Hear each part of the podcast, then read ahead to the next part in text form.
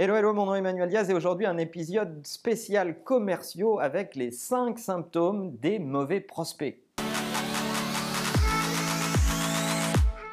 Alors s'il y aurait beaucoup à dire sur les commerciaux qui sont pas très doués et qui essayent de vous vendre des trucs dont vous n'avez pas besoin, aujourd'hui on va se concentrer du côté sales, donc plutôt du côté des vendeurs, sur comment détecter les prospects qui vous font perdre du temps et qui vont absolument rien vous acheter. Et c'est la hantise du commercial de savoir est-ce que je parle à la bonne personne ou pas, est-ce que je parle à quelqu'un qui a vraiment envie d'acheter ou est-ce que je parle à quelqu'un qui a envie de faire sa veille finalement? Alors, quels sont les, les, éléments qui permettent de faire le tri entre toutes les sollicitations? J'ai détecté cinq éléments qui vous permettent de qualifier un prospect et de détecter ceux qui vous font perdre du temps. Alors le premier, c'est le type qui est très pressé au début, et qui, au fil du temps, va se mettre à laguer, ne plus répondre, répondre en retard, ne plus prendre vos appels alors qu'il vous appelait trois fois par jour pour avoir un rendez-vous le lendemain, etc. etc. Donc ça, c'est un premier symptôme d'un truc qui va pas bien. Le deuxième symptôme, c'est les gens qui n'ont pas le budget. Quand vous leur posez la question quel est votre budget pour ce projet, qui ne savent pas répondre à cette question. Là, il y a de fortes chances que vous soyez tombé peut-être sur des influenceurs dans le meilleur des cas, c'est-à-dire des gens qui font une veille et qui vont plutôt renseigner le vrai décideur, mais il y a peu de chances que ça soit le vrai décideur. Et si quand bien même c'était le vrai décideur, eh bien si ce projet était sérieux, il aurait un budget et il aurait un délai qu'il serait capable de vous formuler très clairement. Le troisième symptôme, c'est les gens qui demandent beaucoup et qui donnent peu.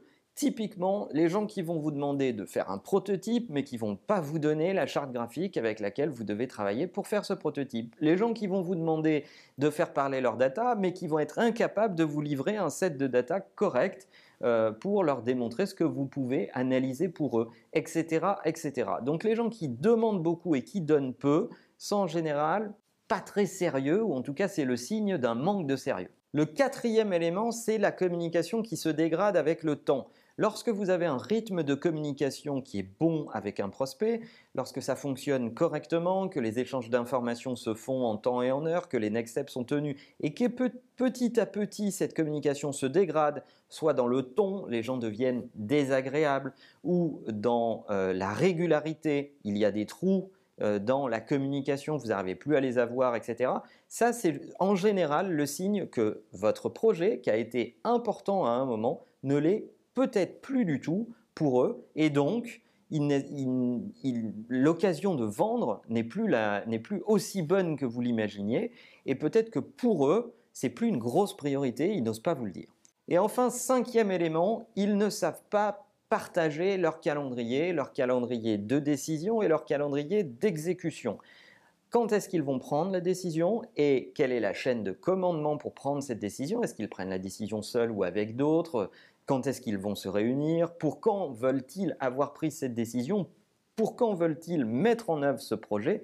Bref, s'il y a du flou autour des éléments de calendrier, dites-vous que vous êtes peut-être en train de faire l'instruction de quelqu'un, mais certainement pas en train de faire une vente ou de prendre une décision commune de travailler ensemble. Alors je connais plein de gens dans le business développement et dans euh, l'activité euh, commerce, que ce soit dans les agences ou chez les marques, etc., qui à chaque fois me parlent souvent de ces sujets. Alors j'espère que ces cinq symptômes vous aideront à y voir plus clair parmi vos prospects pour savoir sur lesquels faut-il concentrer le plus d'énergie.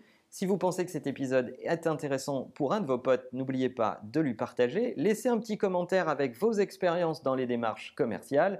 Et en attendant, n'oubliez pas que la meilleure façon de marcher, c'est de vous abonner. À bientôt.